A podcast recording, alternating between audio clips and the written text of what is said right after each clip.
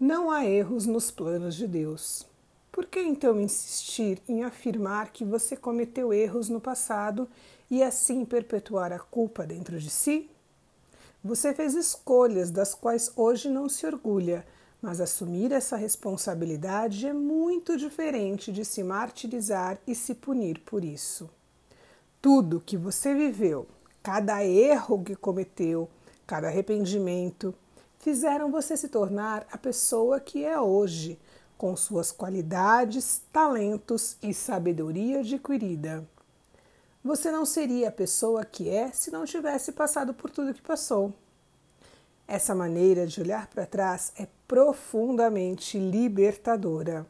É a absolvição da culpa e o fim do vitimismo da própria história.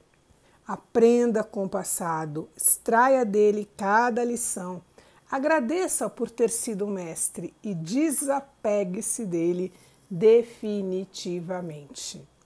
Ele não vai mudar, é você quem vai.